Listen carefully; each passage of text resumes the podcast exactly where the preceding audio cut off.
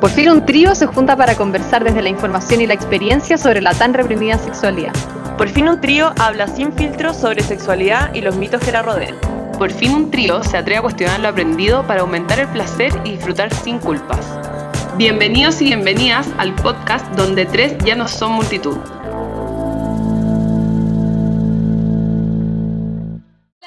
Todas, estamos en un nuevo capítulo de Por fin un trío. Hoy día vamos a hablar sobre un temazo, un tema muy, muy, muy, muy, muy... em, ¿Cuál es la palabra? Controversial. Controversial, sí. Sí, Interesante, importante. Muchas cosas. No, No tanto. no es tan importante, pero le vamos a sacar Sí, es importancia. importante. Nada, le vamos a Es sacar importante importancia. sacarle la importancia. Ah, ya, claro. Bueno, hoy día vamos a hablar sobre la virginidad. Y vamos a partir preguntando entonces, ¿qué es la virginidad? ¿Qué más me va a contestar o nadie me va a contestar? Es que la virginidad. ¿Queréis que diga como lo que yo creía que era la virginidad? ¿Lo que me enseñaron que era la ¿qué- virginidad? sí, cuéntame. Ya.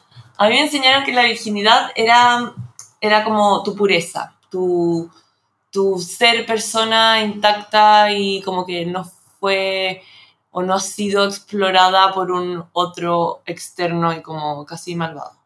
¿O no? A mí como que me enseñaron un poco Ay, así, como que había que tener un poco de miedo. Yo lo tenía entendido siempre muy desde lo biológico. Como, Igual. como yo no fui criada Ah, no. en una cultura eh, religiosa, Sí. al final para mí la virginidad era siempre una persona que no había tenido relaciones sexuales penetrativas. Fin. ¿En serio? ¿Y Sí. penetrativas nomás? Solamente onda peno... peno Pe- y pene vagina, habías tenido relaciones sexuales penetrativas anales, ¿Eres eh, virgen? eras virgen. Qué guay más tonta.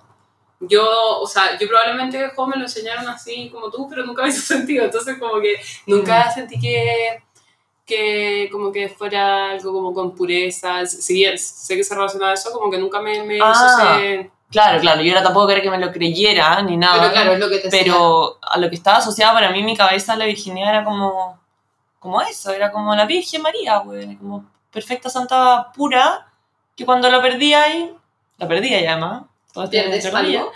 eh, como que ya no era ella nomás. Ah, claro. Que Ah, obviamente sí. que para, para estas personas que me lo enseñaron era lo peor que te podía pasar. A mí me da lo mismo, pero, pero por suerte me da lo mismo. No sé por qué. Bueno, al final entonces sabemos y, y- y entendemos la, la virginidad como constructo social y, Claro. Y queremos también como partir este capítulo diciendo que... mm, Ay, hablé como en 1.5 de WhatsApp. No, queremos partir también diciendo que como que no queremos pasar a llevar ninguna religión, ningún, ningún, eh, ninguna moral. filosofía moral ni nada, no somos nadie tampoco para juzgar nada. Eh, pero sí vamos a hablar de este, de este término como el constructo social que va más allá de cualquier religión. Este es un término usado mundialmente eh, en muchas religiones, entonces desde ahí queremos como hacer la crítica y de construcción de, de este concepto. Em, Claro, porque al final es un concepto, como decís tú, social, no es ni científico ni médico. claro. Y ahí, bueno, vale, tú querías enfermera, voy a explicar un poco Sí. mejor el por qué no es médico, por qué no se puede realmente ver. Vamos a, a explicar, claro, la ahí nos va a explicar un poquito del imen porque este tema salía harto en nuestros conversatorios, sobre todo con, con mujeres que todavía no habían tenido relaciones sexuales penetrativas eh, o ninguna interacción como que, que nada hubiese entrado en la vagina, ella. Ya. Y eh, había muchas como dudas y preguntas y mitos que, que independiente de si haya tenido relaciones sexuales o no, existen. Eh, pero claro, como que también poniendo el contexto de que estamos hablando como de eh, algo que penetre la vagina. Claro, a mí, a mí como que siempre, de hecho nosotras pensamos en cómo, cómo llamar este capítulo, porque le llamáis la primera, porque no queremos mencionar la virginidad al final, para nosotros Claro. no, no es un término que nos haga sentido por lo que ya venimos hablando, porque está asociado a la pureza, está asociado como a perder. a, a algo. perder algo, entonces... a la eh, heteronorma. a- claro, como a, a conceptos que a nosotras al menos no nos hacen sentido. Entonces, ya, hablamos de la primera vez, hablamos del debut sexual, hablamos de qué. Y ahí también es cuando uno se tiene que empezar a cuestionar ya, pero, pero esa cierta práctica sexual, porque la virginidad en general, como yo decía antes, está está súper centrado a la práctica sexual penetrativa de un pene en la vagina. Claro, ¿Cachai? No como súper otras, heteronorma. claro, como ni siquiera un dedo en la vagina. Ajá. Eh, entonces, ¿por qué solo ciertos tipos de prácticas sexuales implican tu primera vez o tu debut o tu pérdida de virginidad? Cuando las mujeres viviendas son vírgenes para siempre. Claro, o sea, es que por eso ahí yo, yo encuentro importante cuando decimos que no es tan importante realmente el concepto, no porque no sea importante la primera vez que tú compartes tu cuerpo con otra persona, obviamente eso es importante, pero no es tan importante cuando es la primera vez que un pene penetra una vagina. ¿Cachai? Como que al ya darle tanta importancia solamente ese acto por sobre todos los otros, Claro. ya es, Claro, estamos hablando de ¿por una cultura muy más machista. otro? Claro, ¿por qué Porque merece es más que tan otro? importante. ¿Por qué estamos hablando de esta? claro, ¿sabes qué? Chao. bueno, pero... Me, me acuerdo sí. que una vez con una persona muy cercana a mí que es lesbiana me decía como, buena, perdí mi virginidad. Y yo como, buena, como No se puede, virginidad ser lesbiana. ¿Cachai? Como yo decía, como, ¿qué te metió? Porque yo sabía que los dedos no te quitaban la virginidad, pues entonces era como, le metió un pene falso. Claro, solo. Bueno, ¿cachai? Como lo, lo normal cabeza. cabeza. Entonces, siento que cada uno puede decidir al final cuál es su debut, como dónde cree que fue su, su inicio, su... claro, su, vida, su inicio de vida sexual con un otro, con una otra, con una otra. Claro.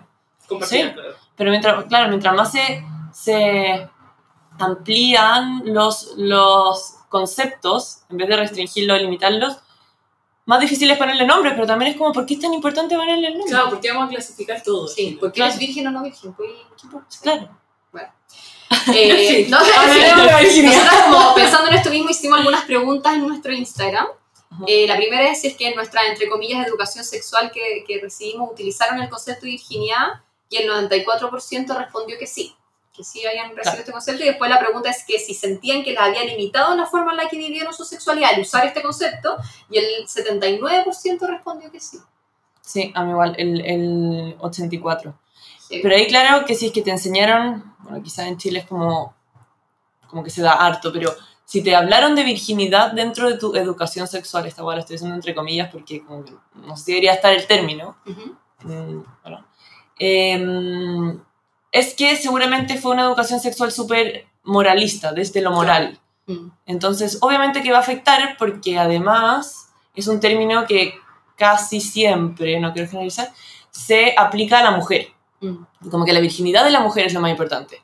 La del hombre, quizás sí les enseñan de virginidad Sí, y les dicen, llega virgen al matrimonio, pero si no, no vaya a perder nada. No, No, vaya a dejar de ser eh, puro y no vaya a dejar de ser... No, eh, espérate, sé. que está como más al revés, como, o sea, yo, yo misma he escuchado, ya, gracias a Dios ya no, y- pero cuando era más chica, como, ay, el buen virgen, o como talla, Sí, como, como "Ay, virgen, no soy virgen, como ya poniendo también una carga como al que, al que no ha tenido esa experiencia, Claro. ya tiene Al algo ¿Cómo vivís menos.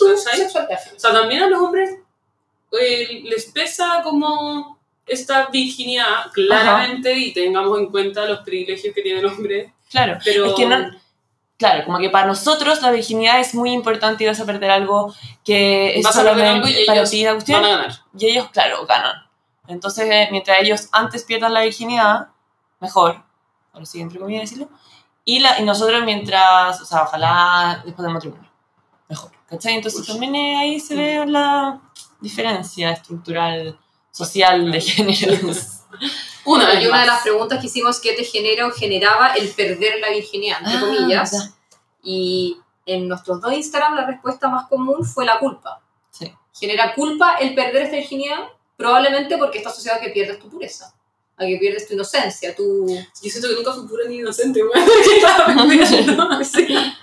Pero, pero te lo te- intentaron quizás como vincular a eso. Claro. De- Después de que tú ya realmente lo hayas vivido, es otra cosa. Pero, Claro. pero cómo te lo enseñaron era muy arraigado a la Sí. culpa. No, probablemente. Y- Al pecado, al final, Y lo segundo que culpa. más se repite también en nuestro Instagram es, después de la culpa, el miedo. Sí, a mí igual. 500 personas miedo. Es que Culpa, imagínate el miedo que 580. debe haber como a, a, a una cuestión súper desconocida, a una cuestión que hay demasiada expectativa, eh, presiones de, en verdad, mm, gente que sí, ya debería estar, o sea, no está mal lo que estoy haciendo, pero seré buena, seré mala, ¿cómo será? ¿Voy a sangrar? ¿No voy a sangrar? ¿Le va a gustar a la otra persona? Como, bueno, es un minuto muy como... Es algo nuevo, Es- entonces sí, genera nuevo. miedo. Y también si es que además en tu educación recibiste de que si lo perdías ibas a sufrir las penas del infierno, también te da miedo. weón, porque, o sea, te va a ir al infierno. Porque además tienen mucho esta idea de que se nota cuando pierdes la virginidad, entonces Claro, todo el mundo tu, se va a dar tu cuenta. cuerpo va a cambiar y tu mamá te va a Eh, cachar. Camináis weón. con la... No, una, yo escuché que, que creo que fue en un conversatorio, ¿no? Que, nos- que nos dijeron, le, le preguntamos como, voz. cuáles fueron los mitos o qué les han dicho como de esto. Y una galla nos dijo como que te cambiaba la voz. Que se ponía más ronca. Que, que- Entonces, como, no, ojo que te voy a cachar, porque te vas a poner más ronca, vas a empezar a caminar con las piernas abiertas. Sí, pues se te van a ensanchar las caderas Sí, y te van a no sé pero bueno, cambiar la voz. No, Yo pensaba, ya. qué locura. Obvio que te da miedo, po. Bueno. Ojalá, con una- una- Sí, bueno, o sea, viendo en la casa del Palolo. Hola, hola. Ay, qué escándalo, no. Pobre, pobre. Y lo más, lo cuático es que después, en el mío viene angustia. Heavy. O sea, es culpa, miedo, angustia y por último felicidad. Que la pusimos. Estamos mal. Yo, yo estuve feliz. Sí. Yo también en el momento estuve feliz, pero creo que toda mi vida lo asocié a esto. O sea, si tú ahora me preguntáis, sí, lo asocié a culpa. Por más No, que mi primera fue muy feliz. Como quizá un poco más de, de miedo. mezcla. Más sí, miedo. como- ¿Miedo? Sí. También, to- todas las anteriores. ¿Qué me Bueno, y también la última pregunta muy interesante es, ¿qué pierdes cuando pierdes tu virginidad? Todo esto entre comillas. Sí. Eh, Digamos al toque que la respuesta que más se repitió fue nada. Maravilloso. sí, amo. Como Amo. ya estamos entendiendo algo. Y después, Aquí ponen pierdes Todo. tu imen, y ya lo, lo vamos a aclarar de nuevo como sociólogo físico. Eh, Acá me pusieron todo, punto. La decencia, lo valioso de ser mujer, lo incorruptible. Me imagino que esto lo está diciendo como de lo que le enseñaron y no lo que realmente no, lo que- cree. sí. bueno, Me imagino, ojalá. también, pero ojalá no. Amiga, amiga que escribió eso. Pero mucha gente pone aquí como yo, o sea, nada, pero mis papás dirían que tu inocencia o alguna mierda así ponen. Claro, Eh, la inocencia, una parte importante de ti. pierde, Una parte, una parte Sí, que no vaya a recuperar. Chao, se Sí. fue. Importante, además. Nunca más vuelve. No una piola. Qué heavy, sí. Bueno, Eh, los ¿Cómo se, calzones. eh, perdí? ¿cómo? No quiero- Ah, pierdes un calzón. Pierdes inexperiencia. Este está bueno. Sí. Eh, Em, no se pierde nada, es un concepto abs- absurdo. Que ya no eres algo nuevo, eres usado. Pierdes algo irrecuperable, que es lo que veníamos hablando. Sí. La pureza, el ¿Qué valor. será eso recu- irrecuperable? Como... La pureza. ¿Y, ¿Qué es la pureza? Te cachas la boleta que voy a ir, pero ¿qué otra cosa como que mm, perdís como en la vida cuando pasa una vez? ¿Me- entendió? La juventud entiendo. se va y no vuelve. No, pero bueno, sí. Pero claro, no pasa un pero- segundo para otro, sí, pues, no, bueno. Yo la perdí. Aparte de... Puta, el apéndice, bueno, no sé. Pero así como de que. A. No, no, nada. No. Me decían que ya no iba a ser una mujer pura. Sí, el tema de la pureza está brígido. ¿Qué es la pureza realmente? ¿Quién, qué- ¿Eres pura tú? en relación a esto no, pero pura, pero no sé si alguna pura. valor, oportunidad, nada, solo se gana. La primera vez, bla, bla, bla. Ya, bueno, en fin. En fin, no se pierde nada. Oye, bueno, eh, creo que es súper importante aprovechar de aclarar esto de lo físico. Ya, obviamente que lo de que la voz ronca, las piernas anchas, la, la cadera, todo eso, mentira. Pero Ujú. algo que eh, sí se cree mucho más es con respecto al imen. Mm. Entonces creo que es súper importante primero aclarar qué es el imen y La si es que es verdad que se rompe. po. Entonces, claro, en general está esta idea de que el imen es una, una, una telita cebolla que cubre la vagina. Eh, y ahí es súper eh, eh, importante entender que no es así, ¿ya? Primero, va, va lo que nosotros siempre decimos como cuestionarnos que si realmente fuera así, las personas que no han tenido sexo penetrativo no podrían menstruar porque esta te- telita de cebolla les atraparía la menstruación y por lo Claro. tanto se quedaría atrapada. Entonces, Esa fue mi gran pregunta de cuando chicas, no podía sí, entender. no, rígido. Entonces tú decís como ya, pero entonces, ¿qué es el imen? ¿Existe el imen? Sí, sí existe el imen y es eh, efectivamente una capa que está en la entrada de la vagina, pero que no la cubre al 100%, sino que está, yo siempre digo que es como una faldita. Y que no necesariamente una faldita, sino que muchas formas también, ya los cuerpos son todos muy diversos. Entonces, eh, que, que deja en general como esta apertura igual en la vagina, que muchas veces también tiene hoyitos en esta, y que es una tela que, que está ahí para proteger la eh, vagina de las guaguas, porque las guaguas tienen menos defensa, entonces como para protegerla de que entren eh, patógenos en la vagina. Pero eh, lo que quiero aclarar aquí es que esta telita en algunas personas es más grande, en otras es más chica, en algunas se degrada antes, en algunas se rompe Andando por bicicleta. andando bicicleta, andando caballo, Algunas naciste sin. porque naciste sin también, eh, o efectivamente también se puede romper un poco con el sexo penetrativo, Ajá. eh, pueden ser millones de formas. Entonces, aquí lo que yo quiero aclarar es que no hay nada que yo al mirar una vulva me compruebe que si una persona tuvo relaciones sexuales penetrativas o no. Obviamente que lo afuera, todas las cosas que dijimos, eso sí que no, pero con la, con la vulva tampoco. Hay muchas personas que yo he escuchado que dicen, no, es que me voy a ir al ginecólogo ginecóloga porque eh, va a cachar que ya tuve relaciones sexuales penetrativas, ¿cachai? O que ya no soy virgen, como se dice. Y en verdad, ent- que entiendan que es imposible. Yo al mirarle la vulva a una persona, no sé si su himen está así porque nació así, porque se le rompió de qué forma, porque de a poco se fue degradando, entre comillas, porque se rompió, porque... Eso, así Oye. que como calma con, con el tema himen. Ahí tengo una pregunta, porque quizás me voy a desviar un poco el tema, pero ponte tú en, en los exámenes sexológicos, que cuando hay como violaciones y, y, les, y, y les miran la, la, la vagina como para ver si hay heridas o algo así, en caso de, una, de un examen de ese nivel, claro, ahí se puede saber que... Claro, pero que no es como pero a nivel, no soy Pero experta por violencia esto. también. Claro, es como porque la violencia en general, pero- dejarías, ¿no? claro. claro. dejarías como adentro.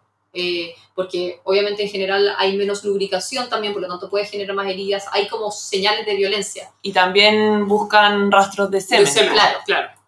Y de, también de las células de la otra persona, porque Claro, yo me hago así y se me caen... Claro, pero al final eh, el ginecólogo no te va, o ginecóloga no te va a hacer un examen sexológico, o sea, sexológico era, ¿te acordáis? jo? Que no, bueno, Ah, no hicieron una capacitación, creo que ese era el nombre, pero, pero claro, al final tú haciendo un examen así como a la rápida, por así decirlo, no vayas a saber, Claro, o sea, el himen no es una señal al final de virginidad o no virginidad.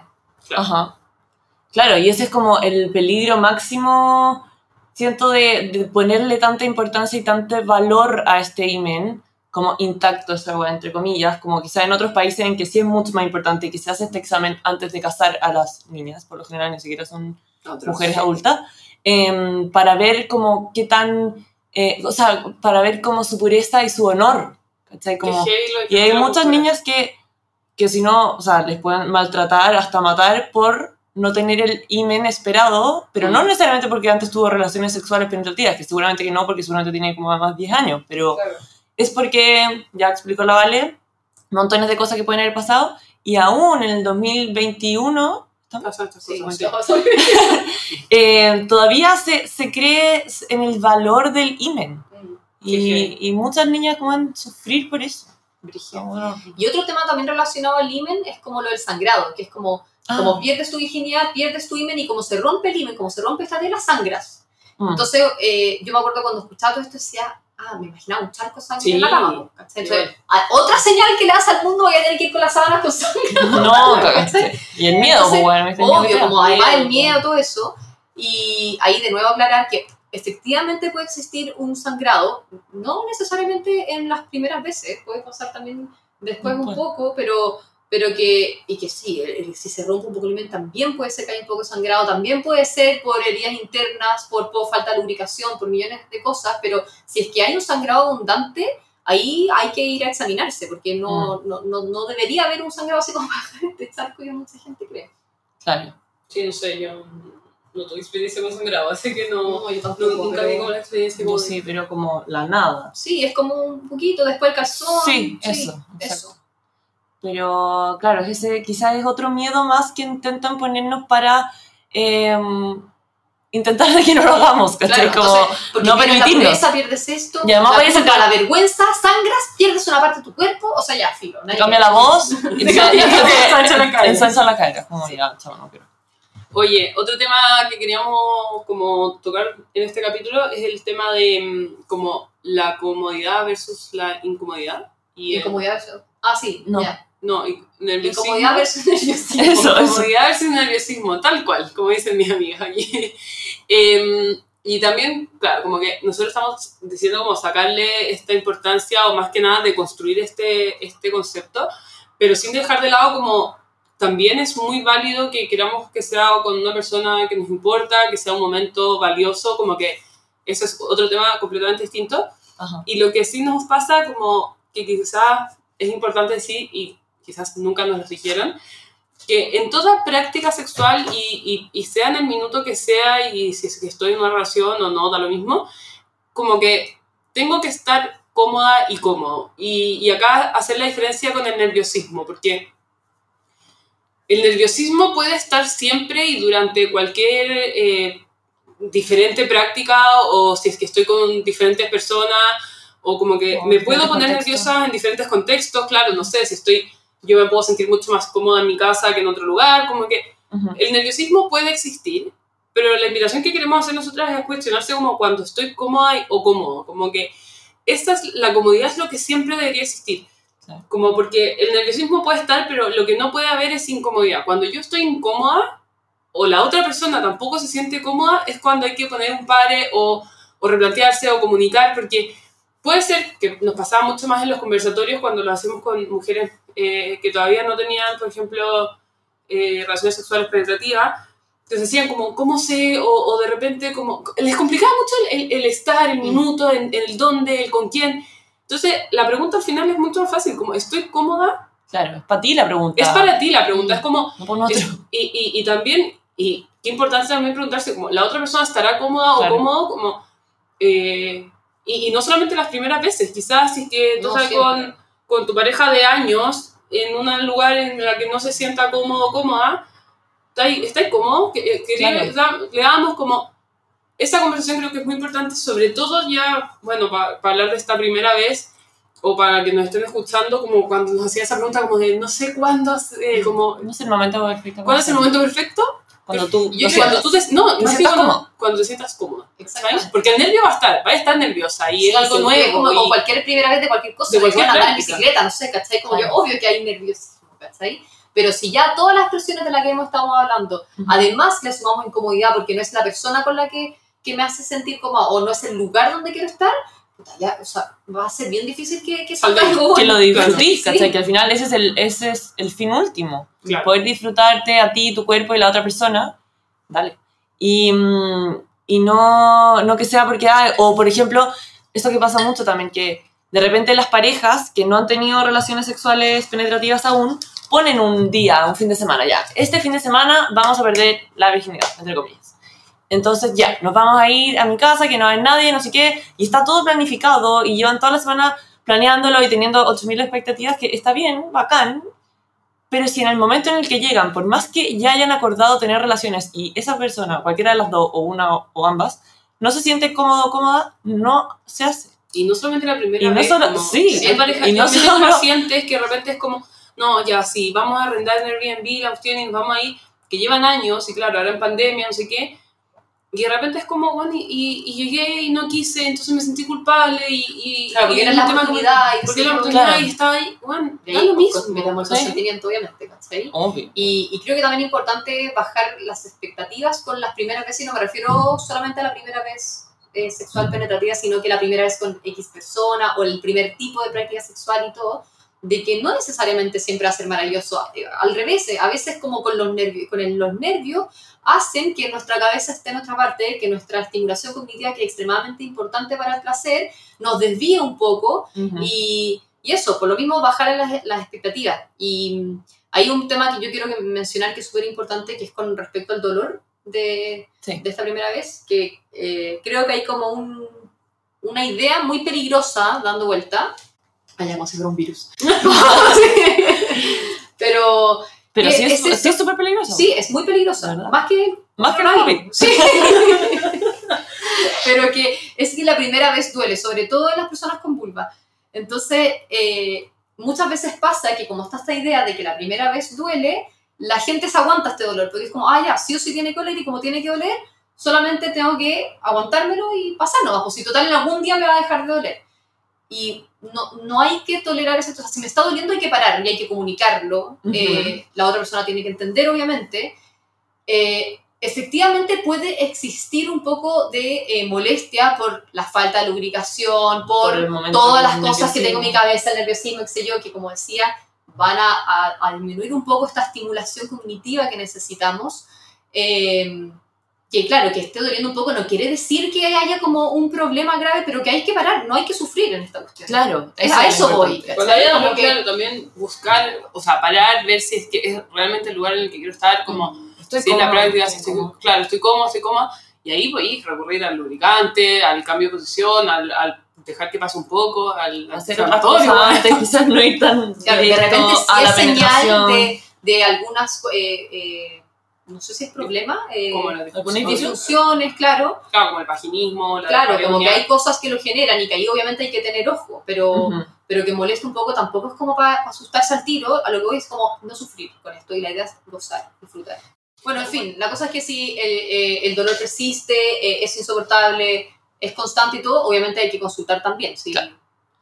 Ah, kinesiólogas pélvicas o... Exactamente. O A sea, ahí se lo mejor es ir a una ginecóloga, ginecólogo, ojalá que tenga especialidad en sexualidad, que entienda estos tipos, que también tengo que decir acá que no todos los ginecólogos y ginecólogos saben Sí. de disfunciones sexuales o de dolor, etc. Y ahí la gine o el ginecólogo te deriva a una kinesióloga, kinesiólogo de piso pélvico, también especializada en sexualidad, porque tampoco todos los kinesiólogos de piso pélvico tienen especialidad en sexualidad. Y Y ojalá también, si es que es necesario, obviamente, a una psicóloga o psicólogo, sexóloga o sexóloga eh, especialista en ese tema. Em, pero sí, el dolor, mm, claro, El sexo no duele. el sexo no duele. Otro tema que queremos tocar o poner sobre la mesa, estimular, no, no es el tema de, eh, de que al final la sexualidad es propia y de cada uno, de cada una. Y acá queremos como ser bien enfáticas en, en el no juzgar y, y no juzgar en, en tiempos, no juzgar en, en prácticas, Cantidad. en... ¿En qué? Cantidad, frecuencia. cantidad, frecuencia, claro, como, como que de repente se pierde tanto tiempo en estar metido en qué hace, qué piensa, qué, cómo vive la sexualidad de otra persona. Y ojo que acá también, como hacia los dos lados, como esto, intentar sacar, no, no intentar, sacar definitivamente de- del vocabulario el cartucha, el puta, el suelta, el, no sé, el- Zorra, el- todas esas palabras. Y así miles y también como el campeón o el virgen o el perkin o el no sé el winner ¡Ah, qué mono! bueno todas esas palabras y, y juicios que se tienen con respecto a otras O personas etiquetas como- de, de, de además que te van a definir como, quizás, puta, en el colegio, no sé, no tenías ganas y después sí, no sé qué, igual te vas a quedar con esa etiqueta de que eres la puta o eres la, eh, ¿cómo le dijiste? La cartucha como para el resto de tu vida, una etiqueta de, Sí. Y de un tiempo y. ¿te y acuerdas? claro, y te la vas a creer después. estábamos en un conversatorio que hey, fue muy heavy ese conversatorio yo lloraba mal después Sí. Eh, y una, una vez nos dijo como, en verdad a mí, como que yo tengo muchas trancas con mi sexualidad, la cuestión, no sé qué, onda, es un tema para mí muy heavy. Eh, porque a mí, o sea, en el colegio me dijeron, onda, yo sabía que hablaban de mí como la perra. Bueno, Sí. cacha, onda sí, ¿por qué hablaste? Y después entre las amigas pidieron perdón. Sí. Ay, por, por hablar Sí. de ellas con Sí. las otras Ahora, ojo. jugar y todo. Aquí yo Mm. también me da culpa, estuvimos Sí. metidos, o sea, yo pido perdón, Sí, No, 100%, ay, sí, o sea, 100%. todas caímos un poco en ese jueguito imbécil, ¿o ¿no? Obvio. Y, Sí. y, claro, como que a tomar conciencia y, y también perdonarse por haber sido como parte de este sistema y de haber caído en eso. O sea, de Claro. hecho yo me acuerdo como con mi grupo de amigas en el, no sé, en el, en el recreo, eh, como pasando lista por, por, es virgen, no es virgen, ¿será virgen? No será... Como, ¿Qué pérdida ¿Qué de te tiempo? importa? ¿Qué te Metiche, importa? Sí. No en tu vida. Eh, Pero sí, yo también estoy en esa, obvio. metiche. Metiche culiada, sí, Sí. Pero era como, sí, era como una, no sé, era parte de lo que hablábamos, como, era un tema importante casi, no sé, Sí. no sé por qué. Es que yo creo que claro, que con, la, con las edades, por si cuánto tiempo lleváis y ¿Cuántas ya, ya hiciste X práctica sexual o no.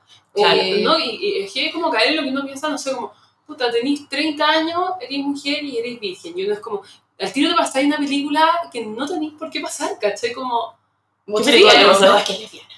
claro. ¿Esa es la película? ¿Mm? Ah, sí, no, y que igual ahora que estábamos hablando me empecé a pensar que quizá era una necesidad de nosotros de ponernos a nosotras mismas dentro como de un rango, porque como nadie te enseñó que era lo, como que tú podías vivir tu sexualidad como tú quisieras, y esto para, para ambos lados, como que necesitabas saber en qué estaba el resto para ver si tú estabas bien o estabas mal. Porque también, luego caemos en lo normal. Claro, ¿cachai? Porque ver si hay un rango de edad que es lo normal para perder tu virginidad, Claro. hay un rango de frecuencia con la que tú tienes que mantener, no sé qué, hay todo como lo normal. Todo yo tengo normal, que claro. quedar dentro de esto normal, ¿cachai? Entonces además uno se empieza a autojuzgar. Y Sí. empieza, no, es que ya tengo tantos años y todavía no, no sé qué, o llevo no sé cuánto tiempo y todavía no sé qué. Claro. Entonces, Y es desde, desde esa necesidad quizá, como de, de estar más tranquilas o tranquilos en lo que estamos haciendo. En cambio, si no hubiesen enseñado que la sexualidad es propia de cada uno y la puedes vivir como ti te, te pare la raja, te importaría nada lo que está haciendo el resto. Ahí también algo que, que como que he aprendido y trato de aplicar harto, y en las conversaciones lo, lo decía harto también como lo importante de darse cuenta que cuando a uno o a una le deja de importar lo que hace el resto, ¿ya? Y, Ujú. y, y te deja de importar y dejáis de juzgar si es que usa o no un peto, si es que eh, sale o no sale con tal persona. Eh, Cuando uno se deja de, de, de, de- fijar y de vivir la vida en torno a lo que el resto hace y te deja realmente de importar lo que el resto hace con su vida y en este caso con su sexualidad, automáticamente a ti te deja de importar lo que piensa el resto de ti, Ujú. ¿cachai? Sí. Como Porque se te olvida que alguien puede estar pensando en olvida tu y- vida. Y, en como a ti te importa tan poco, Ajá, decís como, ¿qué me importa realmente pierde lo que importancia. pierde importancia. Entonces, yo sé que, a ver, eh, somos seres sociales y siempre hay una cuota de, de o sea, esas personas que realmente les da lo mismo lo que piensa el resto, wow, Sí, y es Pero difícil sacarse todo tipo de juicios hacia otras personas si no somos... obvio. Sí, Y, y- y también creo que tam- a veces sí hay que tener como en consideración una cuota, ojalá que sea mínima, pero hay que tenerla, eh, a mi parecer. Y, eh, pero sí como con cuidado y, y- y como siendo conscientes de cuando a ti te importa una raja, en verdad, te va a dejar de importar lo que piensa el resto, ¿cachai? Ujú. Cuando ¿Y qué liberador es juicio, eso? Qué liberador, Sí. qué liberador. A mí me pasa Pero que... es, consta- es un trabajo constante igual. Totalmente. Sí. Que desde que me empecé a cuestionar esto, pienso, uno empieza a pensar como, ¿qué hice mal para atrás? Pues, ¿cachai? Mm. Y, y me acuerdo de que cuando yo entré a la universidad, em, ya conocí gente nueva y todo, y gente que venía de un círculo más o menos distinto al mío, en el sentido de que fueron criados eh, en, en colegios católicos, yo no, entonces, obviamente que, digámoslo, hay, hay valores y creencias distintas que teníamos, y me acuerdo que me tocó con, con muchas de estas personas que eh, me decían que llevaban 3, 4 años pololeando y que todavía no tenían, que todavía eran vírgenes, que no habían tenido relaciones sexuales penetrativas. Y, y bueno, qué vergüenza, porque pienso en cómo yo los miraba y que yo les decía así como, ¿qué? Onda, pero weón, ¿cómo? Onda, ¿qué te pasa? Como, ¿Qué problema tienes? sí, como, y que, y que después, eh, pensándolo un poco con estas, o sea, conversándolo con estas personas, me decían que, claro, eh, no habían hecho algo que en verdad sí tenían que hacer un poco por el miedo, por la culpa, por todas las cosas que hemos venido hablando, Ujú. pero que yo tampoco, es, es- o sea, ¿quién era yo para juzgar el Claro. cómo estaban viviendo Ok. su vida sexual en pareja, ¿cachai? Entonces, hoy en día, obviamente me arrepiento, espero no volver a hacerlo. Eh, perdona a esas personas. Claro, no, si pero, están pero fueron así, como que además uno pela y además se los dije como, como yo juzgándole sus caras que, ¿qué onda los hueones cartuchos? Como, ¿qué te pasa? Ya hay tres años pololeando y todavía no, ¿cachai? Mm. Sí. Entonces, eso, tener ojo con Muy mal. Valentina, la vamos a sacar de imagen un trío. Fúnenme todo lo que quieran.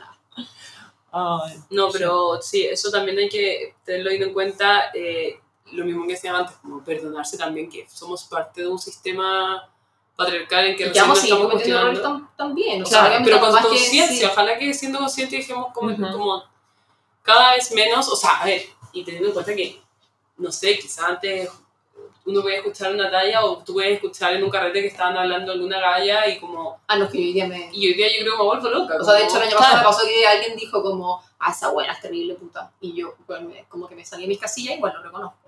Porque Obvio, para mí, bien, para mí en mi mente ya no está el decirle a alguien puta, que Claro. como que para mí era desde el siglo pasado, ¿cachai? Que Mm. Sí, pues tenía dos totalmente. años el siglo pasado. Y igual es, igual es cuático em, el tema de lo normalizado que tenemos, el dar nuestra opinión de la vida o el cuerpo de otros, que creo que obviamente eso ya es un capítulo entero, Sí. por ejemplo, lo del cuerpo y comentarios no deseados ni, ni pedidos que te llegan sobre tu propio cuerpo y te pueden wea. weón, cagar la cabeza. Y, y lo mismo en la sexualidad, como, ¿quién te preguntó? Como, ¿por qué sabes? Uno también. ¿Quién te preguntó? No me interesa qué opináis de lo que hago. eso, como cuando se pasa el consentimiento más allá de, de, de, De lo físico. práctica, de lo físico, como si tuviste onda, como alguna práctica sexual con otra persona y, y que después eso se sepa, como Que lo cuente. que lo cuente, es una Brígido. falta de respeto brigio. no Y eso uno lo daba por no hecho, no que iba a sí. pasar. Y onda, no te agarrabas bueno porque ibas a ver todo el colegio. No Sí. porque no quería agarrártelo. Sí, porque Era sí, porque, chuta, no, porque iban a saber y después van a decir. No, y eso que dice la Vale ahora, como que quizás si es que tú te vayas a la casa de alguien, dais por hecho que pasó algo más y de repente no, no tiene por qué pasar. ¿Y por qué te mandan por hecho weas también? Claro, ¿qué me importa a mí, güey? Sí. Sí. Así que eso, sobre todo como con el tema de eh, la virginidad, que no queremos seguir hablando de eso. Como, No, que se termina. entonces, de- del debut, Eso, el Lutz, eh. Sí. Música, todo. dejar de ponerle normas y vivamos como a nosotros nos hace sentido, que suena bonito. Tal Sí. cual. Así que eso las primeras veces. Eh, vivan las primeras veces como quieran. Pero siempre, Todas las veces. siempre cómoda, nunca incómoda. Pensé que iba a decir siempre usen condón. También, pues, Cuando es necesario, siempre usa condón. Sí. Ah, sí. Escuché siempre sin condón. No, Hola, ¿qué les no. pasa? Siempre usan condón. Sí, igual ahora que me acordé, eh, me escribieron una vez a mi Instagram una, una mina y me dijo que está este mito también dentro de la sexualidad de que en la primera vez de tu pri- primera eh, experiencia penetrativa penevaginal, bla, em, no puedes quedar embarazada. Y eso es un mito. Ella quedó embarazada en su primera O vez de relación penetrativa. Así que, obvio, es un mito gigante, Sí. si no tiene nada Obvio, que ver. no es como porque mientras sí. más veces lo así, más veces, más... Sí, no. No, Más que eres. yo te lo he escuchado como, Pero- como sí, bueno, igual. casa no me la cueva, fue su primera vez, como... no, Puta, la, la misma, la, la probabilidad de esa vez es la misma que la número 100. Claro, O sea, no cambia. Vamos a hacer o un sea, qué día capítulo fértil biológico. está, Obvio, cuento que queríamos hacer un capítulo biológico. obvio, que de todas maneras. Pero, por eso, muy importante también en sus primeras veces, dentro de todo, la seguridad, de Sí. todo lo que estábamos hablando, de la comodidad, de, de realmente tomar tus propias decisiones, de la responsabilidad sexoafectiva, de todo eso, también no se, que no se nos olvide De ser responsable. de ser responsable con o tu sea, cuerpo, con el otro. prevenir eh, I- ITS, o sea, en Ujú. verdad tener conciencia. Al final, si estamos haciendo cosas de grande, ah, no, no, pero, pero, No, pero, pero requiere responsabilidad. sí, eso, eso es. Por eso, Es una cuando uno ya está eh, en un periodo de su vida en que puedes ya. Tienes eh, la madurez cognitiva y emocional para hacerlo, también la tienes como racional para protegerte y comprar condones. Hombres y mujeres, Sí, penes por o no favor. penes, compren condones, ténganlos. No, ¿Por qué no? Oye, solo voy a poner sobre la mesa y cerrar.